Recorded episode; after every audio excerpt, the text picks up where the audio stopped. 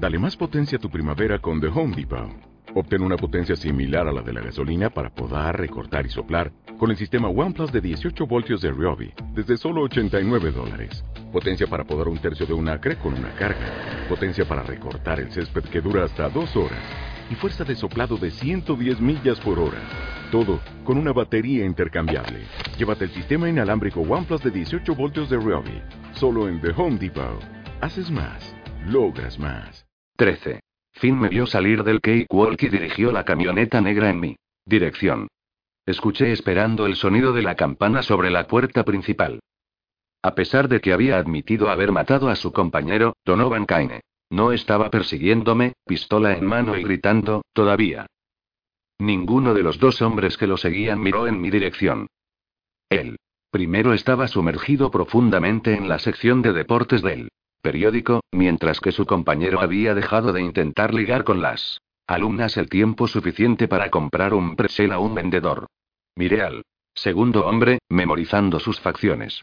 Un tipo bajo, con cabello negro, fino, un cuello grueso, y un cuerpo fuerte y robusto. Le sonrió al vendedor del pretzel, mostrando un conjunto de colmillos. Un vampiro. Uno que no era muy grande en la higiene personal, a juzgar por el tono amarillo de sus dientes. Mi mirada volvió a las alumnas. Aún seguían sorbiendo de sus mochas. No irían a ninguna parte durante unos minutos. Bien. Finn detuvo la camioneta negra en la acera junto a mí. Abrí la puerta del lado del pasajero y salté dentro. Finn se apartó de la acera, no tan rápido como para hacer que los neumáticos chillaran, pero lo suficiente como para ir en serio. Paró frente a una esposa trofeo con GCT. Gran cabello de Tennessee. En un Lexus rojo, y ella tocó la bocina con disgusto. Finn sacó el dedo por la ventana. Elegante. Murmuré. Muy elegante. Llegamos al semáforo al final de la cuadra, y miré por el espejo lateral. Donovan Kaine estaba de pie en la acera. Su cabeza giró en torno a los dos. Hombres, que estaban ocupados fingiendo que comían y leían el periódico. Frunció el ceño, miró nuestra camioneta, y garabateó algo en un blog de notas. Entonces Kaine se volvió y caminó en la dirección opuesta, probablemente, dirigiéndose a la estación de policía. Después de unos 30 segundos, sus vigilantes lo siguieron. Finn también vio al detective. Menos mal que robé este anoche. Porque si no me equivoco, el buen Detective acaba de copiar nuestro número de matrícula. Probablemente esté de camino a la estación en este momento para entregarla. Solté un bufido. Típico. Intenta hacerle un favor, y él envía a los policías de tránsito. Detrás de ti. ¿Tú matas a gente? señaló Finn. Es natural que sea cauteloso. Esperemos que no sea demasiado cauteloso para aceptar mi trato. Ahora, baja un par de cuadras, y luego circula de nuevo por Cakewalk. ¿Quieres decirme por qué? Ya verás. Finn hizo lo que le pedí, y cinco minutos más tarde estacionó en el mismo lugar en el que había empezado. Una vez que me aseguré de que Donovan, Kaine y sus vigilantes se habían ido, me bajé del coche y caminé hacia el trío de alumnas con las que el vampiro había estado charlando. Busqué en el bolsillo de mis vaqueros y saqué todo el dinero que tenía encima. 300 dólares y cambio. Debería ser más que suficiente para lo que tenía en mente. Me detuve frente a las chicas y les mostré el dinero. Señoritas, ¿puedo tener un momento de su tiempo? Voy a hacer que valga la pena. Las chicas se miraron, luego a mí. Lo siento, dijo uno de ellas, una mujer menuda negra en sus veinte. No somos putas. ¿No busco a una prostituta? Dije. Ese tipo que estuvo hablando con ustedes antes. El vampiro con las entradas. Él le dio algo. Pienso en una tarjeta. ¿De negocios? La segunda chica, una morena guapa, resopló. Sí, nos dio su tarjeta. Dijo que era un buscador de talentos y nos preguntó si alguna vez habíamos hecho modelaje. Como si no hubiéramos oído. Ya eso. Las tres mujeres compartieron una áspera carcajada. Tan jóvenes y ya tan hastiadas. Me gustaban. Abaniqué el dinero ante ellas. Bueno, aquí hay 100 para cada una si me dan esa tarjeta. La tercera mujer, una rubia regordeta, frunció el ceño. ¿Por qué querrías el número de ese canalla? Íbamos a tirarla con nuestras tazas de café. Le di una amplia sonrisa. Estoy buscando al bastardo por su mujer. Cree que la está engañando. Cada pequeña cosa que puedo conseguir de él es otro clavo en su ataúd, y mucha más pensión alimenticia en su bolsillo. ¿Quieren ayudar a una hermana? Las tres mujeres se miraron la una a la otra, y luego al dinero en mi mano. La morena se encogió de hombros, metió la mano en el bolsillo de sus vaqueros, y sacó un trozo de papel arrugado. Por 300 dólares, es tuya. Cambié mis billetes de 100 por la tarjeta y les di otra sonrisa ganadora. Un placer hacer negocios con ustedes, señoritas. Dejé a las alumnas con sus mochas y corrí de vuelta a Finn. ¿Estás buscando algún tipo de acción de chica con chica o algo? Preguntó Finn después de que me deslizara en el asiento del pasajero. Solo en tus sueños, Finn. Eché un vistazo a la tarjeta arrugada en mi mano.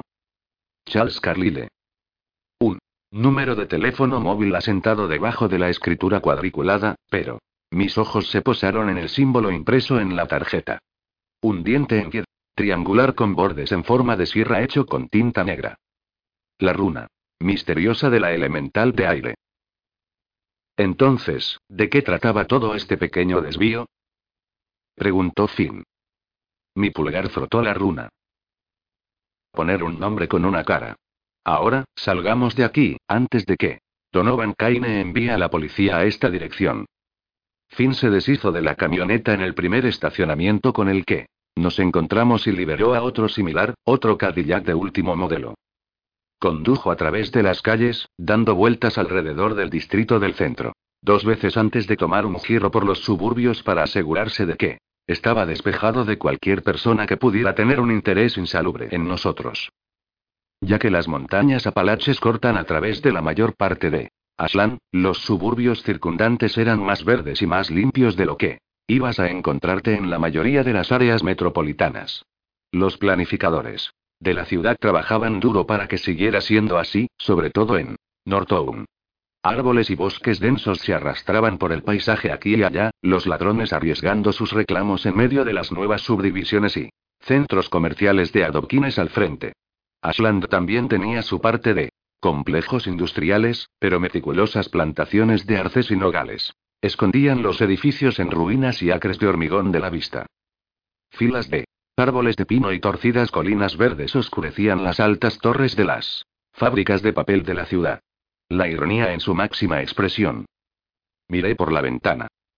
Todo parecía tan normal, tan inocente en los suburbios. Mamás del fútbol llevando camionetas llenas de niños revoltosos. Gente paseando con sus perros. Compradores deambulando por las calles más bonitas, brazos llenos de bolsas. Un elemental de fuego dejando que las llamas bailaran sobre sus dedos y haciendo algunos trucos de magia en busca de cambio de repuesto en uno de los parques.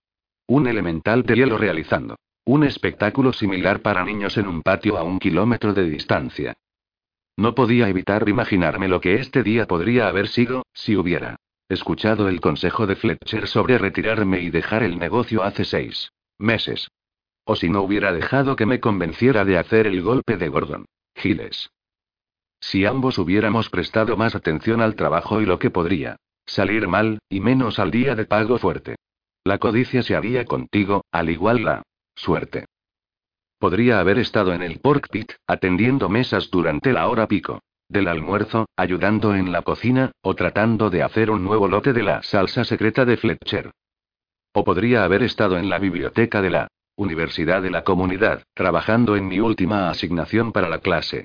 Cualquiera en la que hubiera decidido asistir. Incluso podría haber estado dormitando en un vuelo a Key West para tomarme mis tan esperadas vacaciones. En cambio, estaba huyendo de la ley de una figura misteriosa que me quería muerta. Un sitio rocoso y duro. La historia de mi vida. Hice un par de llamadas mientras estabas cotorreando con el detective. Dijo Finn. Sofía se deshizo del cuerpo que dejaste en el congelador del pit. Me dijo que te dijera que buen trabajo. Hice una mueca. Por alguna razón, cuanto más sangriento y mutilado estaba el cuerpo, más disfrutaba la enana gótica del trabajo a su disposición. No. Sabía por qué. No quería saber por qué. Fletcher había confiado en Sofía, y eso. Era lo suficientemente bueno para mí. Sus métodos, predilecciones y posibles fetiches eran asunto suyo. Sofía terminó su disposición esta mañana. Dijo que pensaba que sería mejor esperar hasta hoy, ya que los policías ya habían retirado el cuerpo de papá. La voz de Finn se quebró en la última palabra. Lo siento, Finn. Se aclaró la garganta y se encogió de hombros. Todos sabíamos que probablemente sucedería algún día. Papá entendía. Y aceptaba los riesgos, como lo hacemos nosotros. Fletcher podría haber sido un asesino, pero siempre mantenía su palabra. No merecía ser traicionado de esa manera. No va a quedar impune. Fina sintió. Sofía dice que los policías lo están tratando como un robo que salió mal, como otro más en un barrio marginal de Southtown que va cuesta abajo. Solté un bufido. En otras palabras, ya han cerrado el caso y han seguido con el siguiente. Así son las cosas, Jim. Así son las cosas. Me dio una mirada de soslayo. Antes de que llamara a la policía ayer, Sofía tomó una foto del cuerpo de papá. Pensó que yo podría querer verlo por mí mismo. Me tensé. Maldita sea esa chica enana gótica. Maldita y doble maldita sea. Me envió por email la foto mientras tú estabas en Cakewalk. Fin. Volvió la cabeza para mirarme. ¿Por qué no me dijiste que había sido torturado hasta la muerte por un elemental de aire? No podía ver los ojos verdes de Fin detrás de sus gafas de sol negras, pero dolor crudo hacía áspera su voz, como si alguien hubiera raspado un rallador de queso sobre sus cuerdas vocales. Porque la muerte es la muerte. No puedes volver de ella, por lo que no.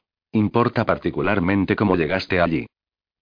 Mi voz era tan áspera como la de él. Las manos de Finn se apretaron alrededor del volante. Aún así, deberías habérmelo dicho. Estaba tratando de ahorrarte los detalles. Emoción agudizó mi voz, haciéndola más áspera de lo que me hubiera gustado.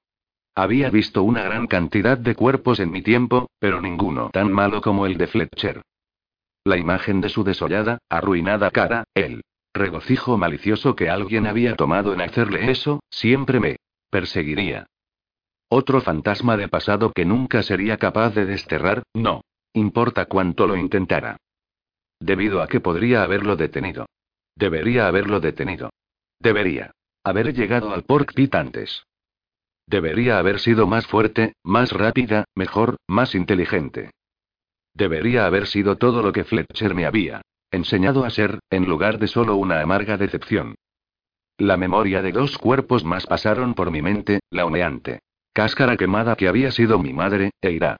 El más pequeño que había sido mi hermana mayor, Anabella. Una mancha de sangre en las rocas donde brilla. Se había estado escondiendo. El olor a carne chamuscada llenó mi nariz. Gritos de furia y dolor resonaron en mis oídos, junto con mis propios atragantados sollozos. La camioneta pasó por un bache, rompiendo el mórbido hechizo. Pero el nudo de rabia en mi pecho seguía latiendo, manteniendo un ritmo perfecto con mi corazón. Una vez que conseguí tener el control de mí misma, me incliné, puse mi mano en la cima de la de Finn, y apreté. Él no se retiró, pero no me miró, tampoco. La solté y me senté en mi asiento. No hablamos durante varios minutos. Sofía te dijo algo más. Está manteniendo su promesa de vigilar el restaurante, ¿no? Le pregunté. Sí, Sofía dijo que podía cuidar el pork pit. No es mucho problema. Lo ha hecho antes. ¿Qué es lo que vas a hacer con el restaurante? Pregunté. Una vez. Que esto se acabe. Es tuyo ahora. Finn se encogió de hombros. No lo sé. No he ido tan lejos aún. Supongo que depende de lo que descubramos y de si somos asesinados en el proceso. Asentí. El pensamiento de morir no me asustaba. Había visto mucho de eso, tratado demasiado con ello, para temerle. Era la tortura que podía ser efectuada antes de la muerte lo que me preocupaba. Ahí era donde estaba el dolor real. Y si eras desafortunado y no morías, los recuerdos te aguijoneaban. Mucho más, cada uno un juego de agujas agujereando tu corazón. La muerte era un alivio, en muchas maneras. Un fin del sufrimiento. Un escape a algo más. Lo que ese algo más era, no lo sabía. Tal vez el cielo. Tal vez el infierno. Tal vez nada. Pero dudaba que pudiera ser peor que algunas cosas que había visto durante mi vida. O las que iba a tener que hacer para asegurarme que Finn y yo sobreviviéramos los siguientes días. Cuando estuve segura que nadie nos estaba siguiendo, Finn nos llevó a mi apartamento. Dejó la camioneta robada a seis cuadras de distancia. Usando una ruta indirecta, caminamos el resto del camino, brazo contra brazo, las cabezas juntas, como una pareja de amantes ignorantes del resto del mundo.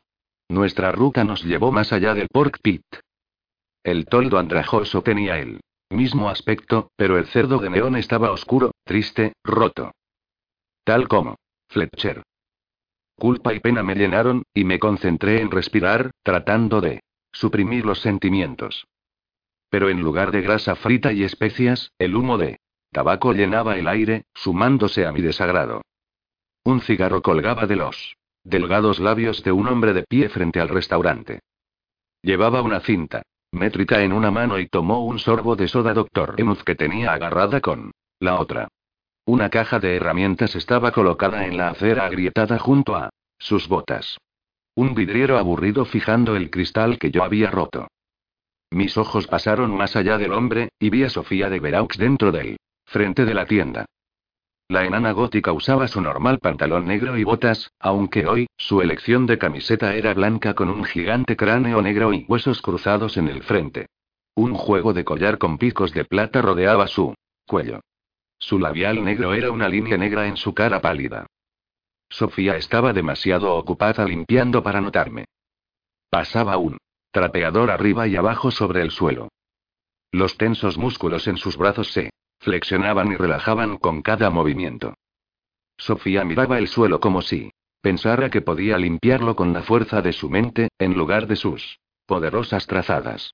Nunca había visto a la enana hacer ninguna magia, pero la firme mirada oscura de Sofía me hacía preguntarme si había obtenido algo del poder elemental aire que su hermana Jojo tenía, y qué sería capaz de hacer con ello.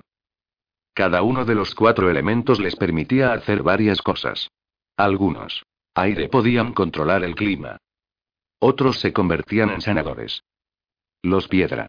Regularmente trabajaban en construcción o en las minas de carbón que se encontraban al norte de la ciudad. La mayoría de los hielo eran buenos en cosas artísticas, como escultura.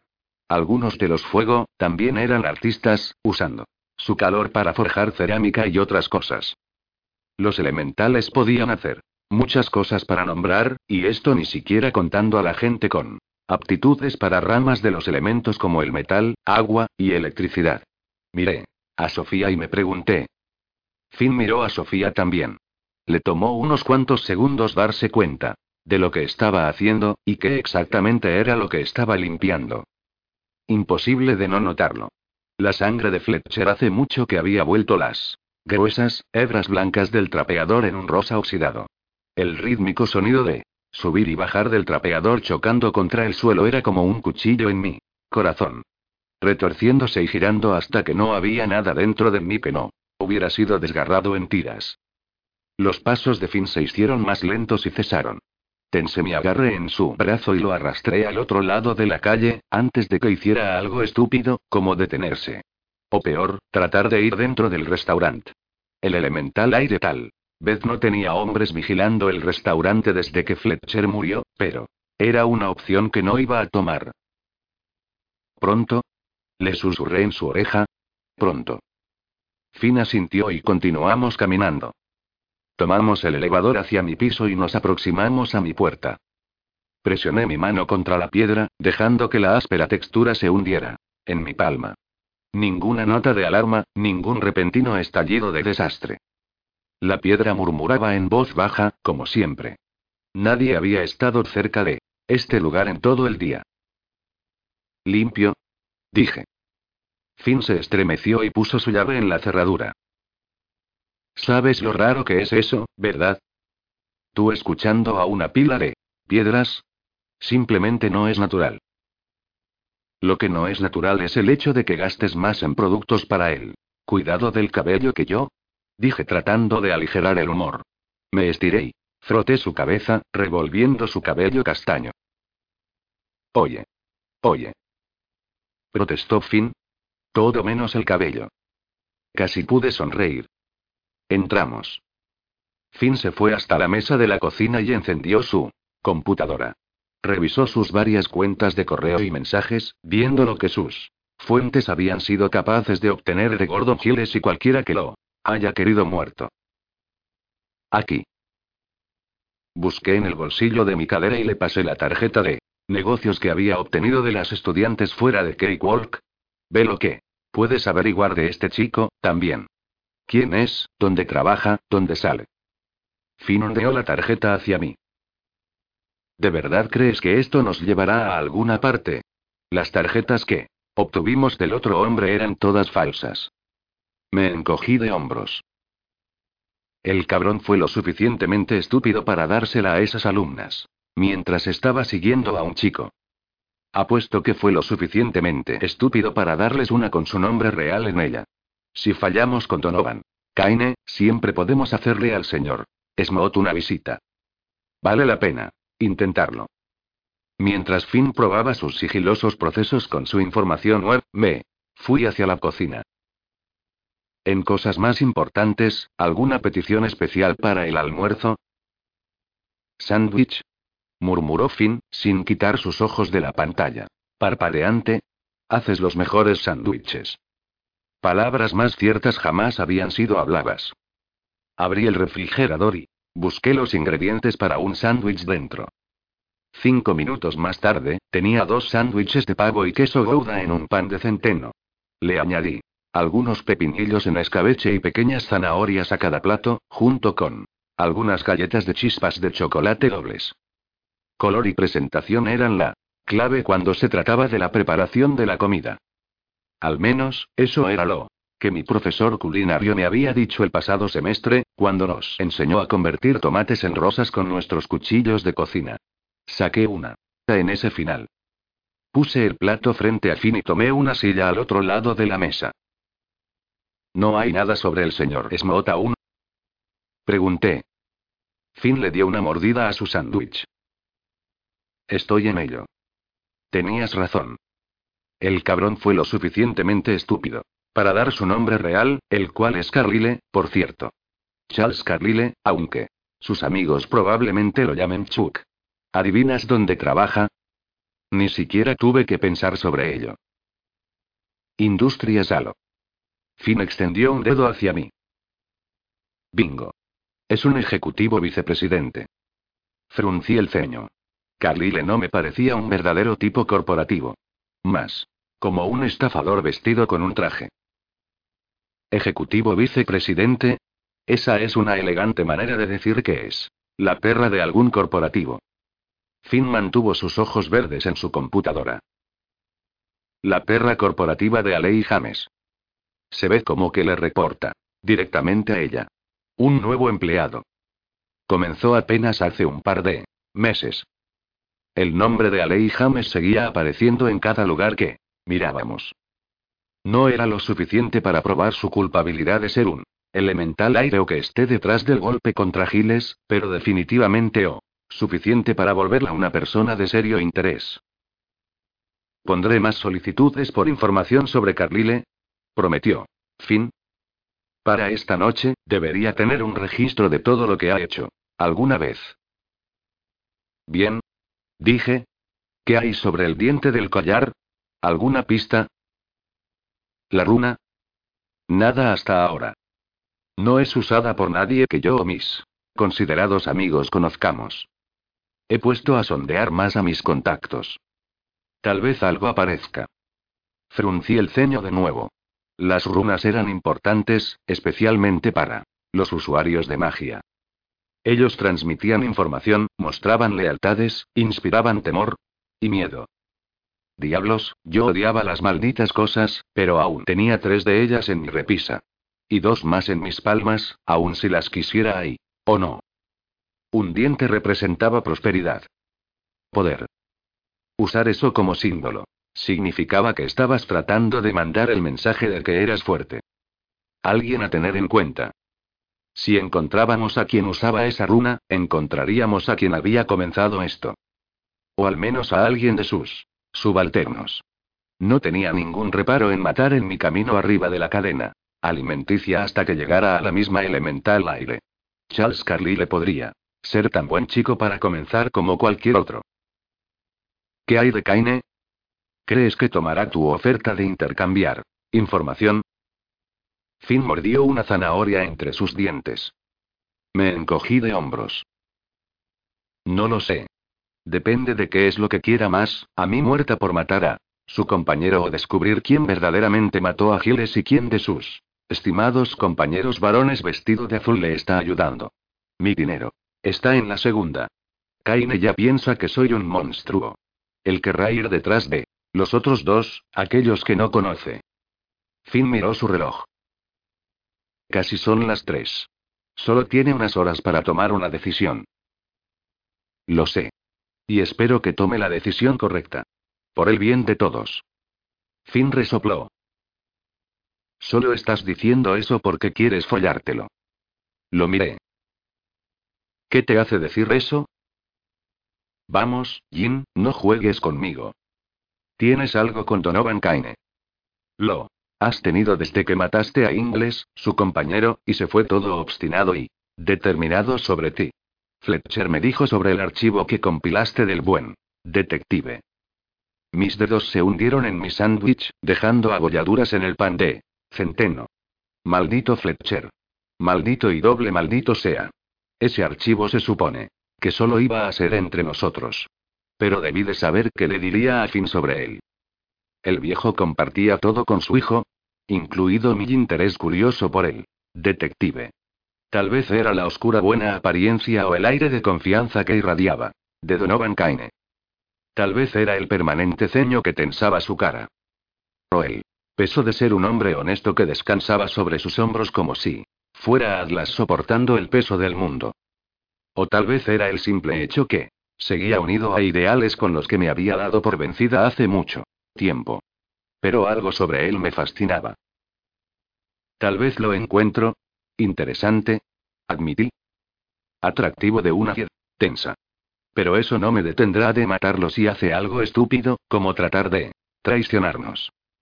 Eso es algo que no es negociable, no importa que tan buen potencial para follar tenga Donovan Kaine. Finn alzó su taza de café hacia mí. Esa es mi chica. Una perra hasta el final. Lo saludé con mi sándwich. Siempre. 14. Exactamente, ¿por cuánto tiempo estaremos aquí? Preguntó Finn. Ya han pasado horas. Finnegan Lane podría ser un experto cuando se trataba de computadoras, leyes bancarias internacionales, y haciendo que las mujeres se quitaran la ropa, pero la paciencia no era una de sus virtudes. Otra razón por la que Fletcher me había entrenado a mí en lugar de él. Los asesinos que no les gustaba esperar. Hacían cosas estúpidas, y luego, conseguían que los mataran. Lo suficiente para que él crea que no iremos esta noche y baje la guardia. Dije, Ahora deja tu pataleo. Te quejas más que un niño. Miré a través de unas gafas de visión nocturna. Donovan Kaine vivía en una modesta cabaña en Tomoring Pines, uno de los residenciales con temática rústica de Ashland. La estructura de madera de dos pisos se encontraba al final de una calle sin salida y se situaba cerca de 60 metros sobre una colina. Delgados pinos se alineaban en la calzada curva que conducía a la casa, sin combinar del todo con el jactancioso nombre del Residencial 5. Finn y yo habíamos conseguido un auto nuevo y condujimos hasta el barrio suburbano antes de las seis. Por suerte para nosotros, uno de los vecinos de Kaine en edad universitaria había decidido hacer una fiesta ruidosa. 2. Docenas de autos estaban alineados en las calles, y tres en lugares más al fondo, mientras que al menos un centenar de personas, la mayoría en sus veintipocos, deambulaban dentro y alrededor de la casa estilo rancho más próxima a la casa. del detective. Un chico de fraternidad particularmente borracho se había tropezado, dando vuelta, y vomitado sobre el capó de nuestra camioneta. Robada. Tuve que detener a fin de que saliera y frotara la nariz del tipo en su propio vómito. ¿Ni siquiera es tu auto? Señalé. Lo sacaste del estacionamiento del centro comercial. Cinco Pines. Se podría traducir como pinos altos barra pinos imponentes. Es por principios. Resopló Finn. Este es un Mercedes. Uno no vomita en un Mercedes. Nos ubicamos cerca de 60 metros de la cabaña, fuera del rango de alcance de cualquier cámara de vigilancia o equipos que podría estar dentro o alrededor de la estructura. Además de la fiesta, no había mucha actividad en la calle. Unas cuantas personas que regresaban del trabajo y salían a cenar. Algunos niños usando uniformes de fútbol saliendo de una camioneta. Gente. Llevando víveres dentro. Las rutinas suburbanas usuales. A las seis en punto, la luz en el porche de Donovan Kaine se había encendido. El detective parecía haber aceptado mis condiciones. O por lo menos, quería que yo pensara que sí. No había visto a nadie escabulléndose alrededor de la casa. No había policías escondidos en los arbustos, ni detectives encubiertos luciendo como gente de los suburbios, ningún equipo SWAT estacionado en una camioneta sin identificación. Pero eso no significaba que Kaine no estuviera esperando en el interior con una docena de los más corruptos de Ashland. Después de que encendiera la luz, Finn y yo habíamos conducido fuera del residencial. Matamos el tiempo comiendo algunas fajitas picantes, frituras de maíz saladas, y salsa mexicana en Pepes, uno de los restaurantes locales de comida mexicana. Regresamos justo después de las ocho y habíamos pasado las últimas tres horas viendo la casa de Kaine. Todavía no puedo creer que encendiera la luz del porche, dijo Finn, moviéndose en el asiento del conductor. Debe estar tan loco y desesperado, como nosotros. O él sabe que hay más que lo que está a simple vista y quiere llegar al fondo de esto, le contesté. Sabes que podrías estar caminando hacia una trampa. Kaine podría estar esperando allí con una escopeta, listo para mandarte al infierno y de regreso. Podría, pero no creo que lo haga. Le dije. Al encender esa luz, me dio su palabra. Eso significa algo para un hombre como Donovan Kaine. Finn resopló. Sí, significa que te darás cuenta de que es un mentiroso. Excepcionalmente bueno cuando te estés agarrando los intestinos y ahogándote. En tu propia sangre en el piso de su sala de estar. Me incliné y miré a través de las gafas hacia la casa. Eran más de las once, y el día hace mucho tiempo había dado paso a la noche. La oscuridad habría envuelto la calle, cubriéndola en un manto de silencio, si cada luz sobre la fiesta no hubiera estado encendida y puesta a su máximo brillo, junto con un impresionante sistema de sonido. Alguien de allá estaba fascinado con Linir. Skinner. Habían reproducido su Eat Home Alabama tantas veces que quería ir a la fiesta, matar la radio, y acuchillar al que estaba seleccionando la música. Pero el clamor de rock sureño, el cálido resplandor, y el zumbido de la cerveza no alcanzaba la colina hasta la casa de Kaine. Sombras se agrupaban alrededor de la cabaña como charcos de sangre en constante expansión, invadiendo la alegría de la fiesta. Una luz se encendió en una de las ventanas del segundo piso, y una figura, alta y delgada, se colocó delante de ella. Donovan Kaine. Ajusté las gafas, pero no pude distinguir sus rasgos a través de las gruesas cortinas. Parecía agitado, paseándose de un lado de la habitación a la otra. Sostuvo su mano contra la cabeza, como si estuviera hablando por un teléfono celular. Parecía estar discutiendo con alguien. Un par de luces aparecieron en el espejo retrovisor, arruinando mi visión nocturna. Maldiciendo, parpadeé para apartar los puntos que estallaron en mis ojos. Pero en lugar de detenerse en la fiesta y dejar a más chicos universitarios, el sedán negro siguió andando. Sus luces se apagaron, y el vehículo se detuvo al final de la calle sin salida, bloqueando el camino de entrada de Kaine. ¿Qué ves? Susurró Finn. Seguí parpadeando y miré a través de las gafas. Cinco hombres. Con trajes. Todos armados con pistolas. Todos. Dirigiéndose hacia la casa. Cuatro por el frente. Uno por la parte trasera de la cabaña. Mierda. Mierda es bastante acertado, murmuré, quitándome las gafas. Solo. Hay un motivo para que envíes a cinco tipos a la casa de un policía en el medio de la noche. El mismo escenario que hubo cuando mi familia había sido asesinada. Un ataque sorpresa en el medio de la noche. Los viejos recuerdos tiraron de mí, gritos roncos resonaban en mis oídos, pero los bloqueé. No era el momento para pensar en el pasado. Alguien decidió que el buen detective era más un estorbo que una ventaja. Finalizó fin mi pensamiento. Probablemente había estado haciendo demasiadas preguntas sobre el asesinato de Giles. La justicia te atrapa siempre. Ahora, toma al guardia de atrás y evita que venga detrás de mí. Yo sorprenderé a los otros. Fin suspiró.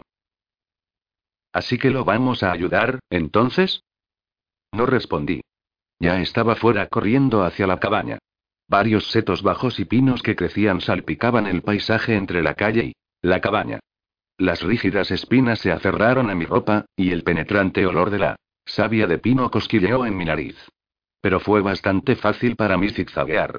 El camino de arbusto en arbusto, de árbol en árbol, de sombra en sombra.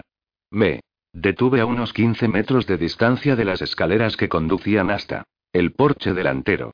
Escuchando mirando. Esperando. Un hombre solitario se paró delante de la puerta. Sus tres amigos debían de haber entrado, mientras que me había estado acercando a la casa. Había visto al quinto tipo ir alrededor de la cabaña, probablemente para evitar que Donovan Kane saliera corriendo por la puerta trasera. Sin preocupaciones. Finn se había cargo de él. Sacudí mis mangas, y mis cuchillos de plata cayeron en mis manos. Fríos y reconfortantes, como siempre. Caminé hasta la colina, alcanzando el porche desde una esquina. El borde del porche de madera cercado estaba a unos 10 centímetros del suelo, soportado por un par de vigas bajas. Me agaché y vi con mis ojos grises justo por encima de la línea de porche. El tipo seguía de pie junto a la puerta, pero su cuerpo estaba de espaldas a mí, viendo hacia el interior. Él no esperaba problemas, al menos no desde esta dirección. Descuidado, descuidado, descuidado. Puse una de mis piernas en el porche y me subí. Las tablillas de madera se sentían frías contra mi cálido estómago, y las cabezas de los clavos presionaron en mi pecho como marcas redondas heladas. Me deslicé hacia la esquina, donde las sombras eran las más profundas, y me agaché detrás de una vieja silla mecedora. El guardia no dejaba de mirar dentro de la casa. Me puse de pie y reposicioné mis cuchillos. Abrazando la pared, me deslicé hacia la puerta principal. Otra luz se encendió en el segundo piso, iluminando el patio más allá del porche. Gritos resonaron desde el interior por encima de mi cabeza. Una pistola. Disparó una vez, luego dos veces más. El guardia maldijo y se movió hacia atrás. Y hacia adelante, sin saber si debía entrar o no. Agarró su arma acercándola a su pecho, justo sobre su corazón. No le proporcionó ni una maldita ayuda. Mi cuchillo se deslizó en su espalda, a través de sus costillas y hasta su corazón. Su sangre brotó en mi mano. Caliente. Húmeda. Pegajosa. La sensación era la misma, pero diferente cada vez. Él se sacudió, y apreté mi mano sobre su boca para que no gritara. No. Debería haberme molestado. Algo se cayó dentro de la casa ruidosas, viciosas. Maldiciones flotaron hacia afuera sobre la brisa nocturna, ahogando cualquier ruido moribundo que él podría haber hecho. Saqué el cuchillo, bajando al guardia muerto al porche, pasé por encima de él, y entré. Un par de luces del techo tenues arrojaban un poco de iluminación débil. El vestíbulo delantero se bifurcaba en tres direcciones. Arriba, derecha, izquierda. Había un estudio a la derecha, con una televisión de pantalla grande, un sofá de cuero marrón, y un par de sillones reclinables. Había una pequeña zona de comedor a la izquierda. Un plato sucio y vaso cubrían la mesa, rectangular, junto con un periódico arrugado. Acogedor. Las escaleras estaban delante de mí, y me dirigí a ellas. Una vez más, me abracé a la pared, haciendo una mueca por el crujido inevitable que sonó cuando Mi peso se movió sobre la madera pulida. Miré por encima del borde. Otro. Pasillo con habitaciones se desviaba a cada lado. A mi derecha debía lo que parecía un dormitorio de invitados nunca utilizado, y una oficina con una computadora medio enterrada en pilas de revistas deportivas. Delante de mí, había un cuarto de baño, con un montón de toallas retorcidas juntas en el suelo, de baldosas. Había otra sala más allá unida por el pasillo, probablemente el dormitorio principal. Luces brillaban en el último cuarto, en el que había visto a Donovan Kane ir y venir. Varios duros golpes sonaron, seguidos de un gemido gutural. El detective estaba recibiendo una maldita paliza. Me acomodé en el rellano, haciendo una mueca cuando la escalera dejó escapar un crujido no deseado al final. Pero los hombres dentro de la habitación estaban muy decididos a golpear a Kaine para preocuparse de posibles intrusos. Además, habían dejado dos guardias apostados en la planta baja, uno en la parte delantera y uno en la trasera. Nada podía salir mal cuando dejabas a un par de chicos solos y en la oscuridad para cuidar tu espalda. Con un cuchillo en cada mano, fui de puntillas por el pasillo hacia el dormitorio. Las voces indistintas se agudizaron en una conversación significativa. Dinos dónde está, dijo un hombre. Sin duda, puedes ver lo inútil. ¿Qué es esto? Nadie va a venir a salvarte, detective. Deja de nuevo. Todo lo que queremos es la memoria externa y la información que Gordon Gilles te dio en la casa de ópera. Eso es todo. ¿Sí? Intervino otra voz masculina. Dánoslo lo suficientemente rápido. Y podríamos incluso dejarte vivir. Rodé los ojos. Mentiroso. La única manera en que Donovan me dejara esta casa era en una bolsa de plástico negro. Una tos baja retumbó, seguida por el sonido de alguien escupiendo. Kaine, sacando su propia sangre. Te dije que Giles no me dio nada. Ni memoria externa, ni archivos, nada. Dijo Kaine en una voz ronca. Él no tuvo tiempo antes de que tu asesino entrara en el palco. Pero estabas allí para conseguirlo, para convencerlo de darte la información. Sonó la voz de un tercer hombre. Tiene que haberte dicho algo, dado algo. Otra serie de golpes sonó, apuntalado por el tuac sólido de puños. Golpeando carne. Kaine volvió a gemir. ¿Dónde está la jefa? Preguntó número uno. Ella va a hacerlo. Hablar. Rápido, también. ¿De verdad? ¿Cómo hizo que el viejo en el restaurante hablara? Dijo él. Número dos. Lo más espeluznante que he visto en mi vida, la forma en que seguía rasgando su piel y la forma en que se reía. Incluso Carly le tenía los pelos de punta, y sabes lo hijo de puta frío que es. Fletcher. Habían estado allí en el Pork Pit esa noche. Este chico y Charles. Carly le habían visto a Fletcher morir, probablemente pulsando aire elemental. En él para hacerse lo peor. Mis manos se apretaron en mis cuchillos, y el nudo. Frío de rabia en mi pecho latía con anticipación. Fletcher. El vejete fue duro. El detective aquí no es tan fuerte, ¿verdad, Kaine? Dijo el número 3. La elemental está de camino. Cortó número dos. No debería tardar. Demasiado. Diez minutos, como mucho. Solo sigue golpeándolo. No hay razón. Para suavizarse con él por ella. Va a hacer que su piel se desprenda más fácil. Todos ellos compartieron una buena risa ante eso. La risa se desvaneció, y muchos más golpes sonaron, constantes e insistentes. A alguien le gustaba ser el músculo. Solté una respiración suave y me preparé. Hablando de la elemental, ve abajo y ve cómo están Phil y Jimmy, ¿quieres? No quiero que esos dos estén haciendo el vago y ella los vea. Era. Número dos hablando de nuevo, aunque no tenía ni idea de si se estaba dirigiendo a uno o tres. No importaba mucho.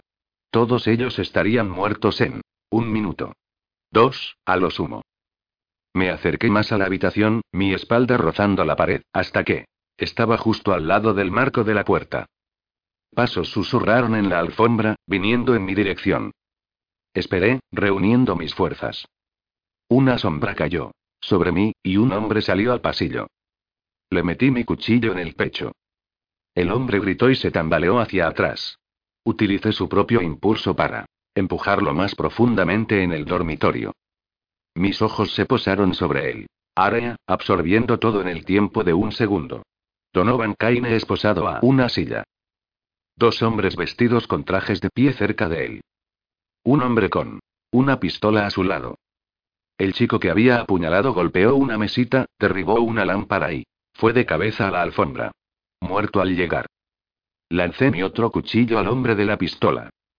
Se movió a un lado y la hoja lo alcanzó en el hombro en lugar de en la garganta. Levantó su arma y disparó. Me lancé hacia adelante y hacia el piso, la alfombra áspera quemando mis rodillas y estómago a través de mis vaqueros y camiseta de manga larga. El tiro pasó por encima de mi cabeza y rompió una lámpara. Cristal cayó sobre mí, mellando mis manos. Pero ya me estaba moviendo. Me di la vuelta y me puse sobre mis manos. Y rodillas. Mi pie arremetió, y mi fuerte patada le dio a la tercera persona en la rodilla.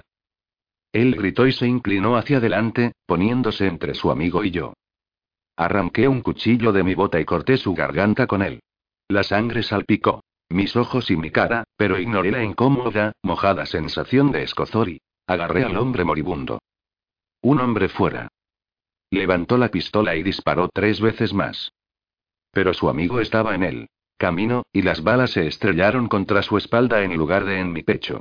Me aparté y empujé al muerto hacia el último hombre. El cuerpo se dejó caer contra su brazo herido, y el arma se deslizó de su mano.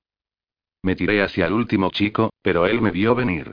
Sus puños se estrellaron contra mi pecho. Golpes sólidos y duros. Tiré hacia atrás, mi pie atrapado en algo, y caí a la alfombra. Él saltó encima de mí, envolviendo sus manos alrededor de mi garganta. Traté de romper su agarre, pero él era más fuerte. Mis manos escarbaban en el suelo, en busca de uno de mis cuchillos, su arma, cualquier cosa con la que pudiera herirlo. Una pierna se movió en mi visión periférica, y un pie se estrelló contra la cabeza del chico. El hombre gruñó y aflojó su agarre. Lo empujé hacia atrás y rodé por debajo de él, mis ojos parpadeando sobre la alfombra ensangrentada. Ahí está. Agarré la base de una de las lámparas rotas. El vidrio curvado se había destrozado, dejando un borde dentado y afilado de alrededor de 12 centímetros de largo. Perfecto. El chico puso una mano en mi hombro y me tiró hacia arriba, decidido a terminar de ahorcarme. Me di la vuelta y corté su garganta. El vidrio se clavó en su carne, en lugar de cortar profundo y salir limpiamente como lo habría hecho uno de mis cuchillos. Los bordes se atascaron y engancharon en su piel sin afeitar. Nada fácil y sin dolor al respecto. El hombre gritó ensordecedoramente del dolor. Trató de zafarse, alejarse. Pensé. En Fletcher y lo seguí. Saqué el vidrio, arrancando trozos de carne con él, entonces lo metí de nuevo en él. Duro. Lo que había sido un hilo de sangre aumentó a un torrente carmesí, salpicando mi torso y mi camiseta, chaqueta y vaqueros. La mano del hombre se cerró sobre mi hombro como un tornillo de banco, haciéndome hacer una mueca de dolor. La sangre y el moco burbujeaban fuera de sus labios temblorosos. Nos quedamos allí. Conduje el vidrio más y más. Profundo, su mano apretando mucho más con cada milímetro. Sus ojos estaban vidriosos, y después de unos 30 segundos, su agarre se aflojó. Lo empujé, y él se unió a sus dos compañeros muertos en el suelo. Mis ojos fueron a Donovan Kaine. Para mi sorpresa, él tenía su pierna arriba, lista para golpear con el pie de nuevo. El detective me miró, luego a los hombres en el suelo. Bajó la bota. Perdón por el desorden. Le dije.